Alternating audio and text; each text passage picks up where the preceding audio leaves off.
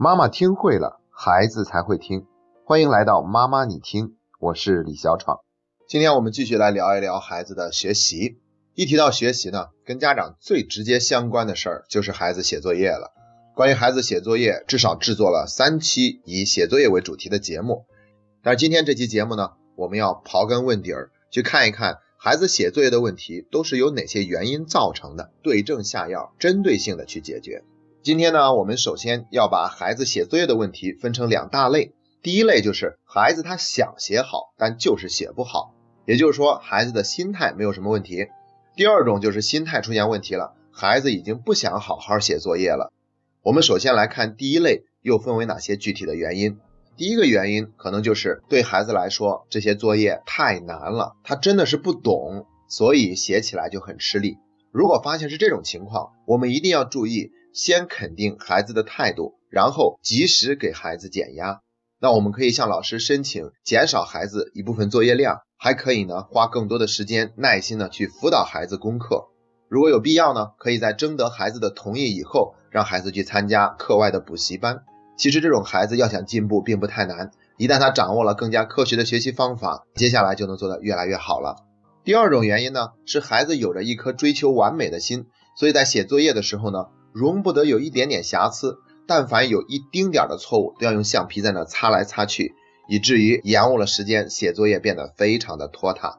之所以会出现这样的情况，要么就是家长要求孩子太严格了，太苛刻了；要么就是家长照顾孩子太周到了，以至于孩子的适应性变得降低。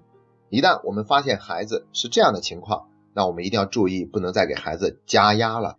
我们可以在学习之前跟孩子做一些游戏，或者做一些轻松的事儿，这样就会帮助孩子把这种轻松的感觉运用到学习上。然后我们一定要做好正向引导。所谓的正向引导，就是不去批评错误的行为，而是不断的表扬他正确的行为。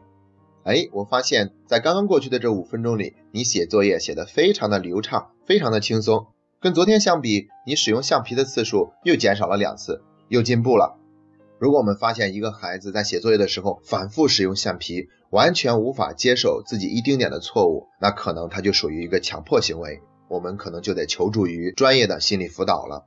第三种情况呢，就是条理性很差，找到笔了却找不到橡皮，找到了橡皮却找不到课本，找到了课本却不知道作业应该写哪里，最后终于写完作业了，仔细一查才发现漏掉了某一项作业。孩子在写作业的时候出现这种情况，往往是因为家长替孩子做的事情太多了，以至于孩子自己不会去合理的安排各种各样的事情。而要想彻底解决这个问题，就必须得在生活中注意，把原本属于孩子的责任归还给他，自己的事情自己做。一旦他得到了这样的锻炼，在写作业上也会变得更加的有条理。还有第四种情况，就是注意力不集中了。那写作业的时候总是东张西望，玩笔、玩橡皮，甚至抠自己的手指头都能抠半天。那在上一期讲到作业的节目里面，我们已经稍微提到过这方面的问题。那可以让孩子每次写作业之前先定一定神儿，有个几分钟的安静下来的时间，这样会有助于孩子的注意力的集中。而且我们尽量要创造一个让孩子能够静下心学习的环境。在桌子上呢，不要摆放跟写作业无关的东西，同时还要注意，我们不要给孩子买太过于华丽的玩具，这往往会吸引孩子的注意力。最后一种情况呢，就是孩子的自控力比较弱。有的时候我们家长会说孩子懒，又有的时候会说孩子没有恒心、没有毅力。其实未必如此，因为孩子的自控力是有限的，所以他很难让自己做得更好。那怎么样才能提高一个孩子的自控力呢？最好的办法就是能够在维护到孩子胜任力的前提之下。一点一滴的让他进步，每一次的进步都让孩子感觉自己是能够做得到的。那我们可以用时间来衡量，让孩子这一次坚持学习十五分钟，下一次只需要比十五分钟再多一分钟就可以了。当孩子发现他是完全可以靠着自己的努力而获得进步的时候，这对他来说将是一个非常美妙的体验，他也会变得更加的自信。接下来我们继续分享一下，都有哪些原因会导致一个孩子已经不喜欢写作业了？其实原因无非就两种，第一种是觉得没有趣，第二种是觉得没有用。兴趣是非常重要的，因为孔子都说好之者不如乐之者。那孩子是怎么失去了写作业的兴趣呢？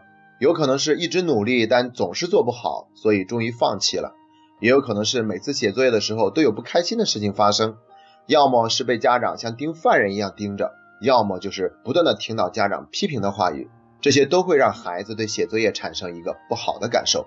还有一种可能就是孩子在用不好好写作业的方式来表达对父母的反抗。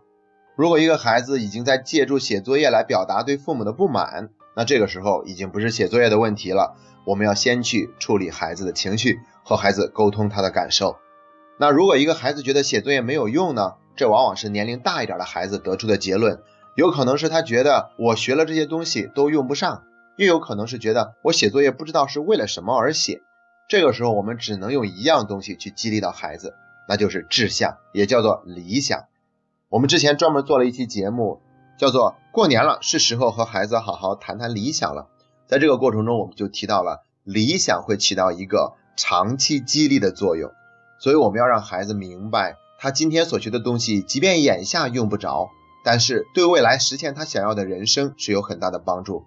这是一个不可忽略的过程。而且人的一生中不可能只做自己喜欢做的事，总是还有些事情虽然自己并不喜欢，但还是要去做。如果一个人能够把不喜欢的事情也依然做得很好，那这也是一种更加强大的表现。就像著名的台湾作家龙应台女士对她儿子所说的。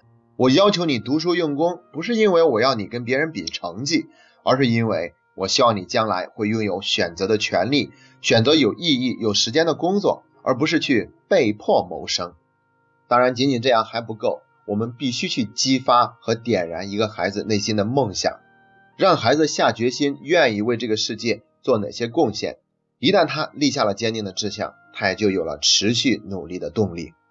好了，今天的分享就到这里。这是妈妈你听陪你走过的第五十三天。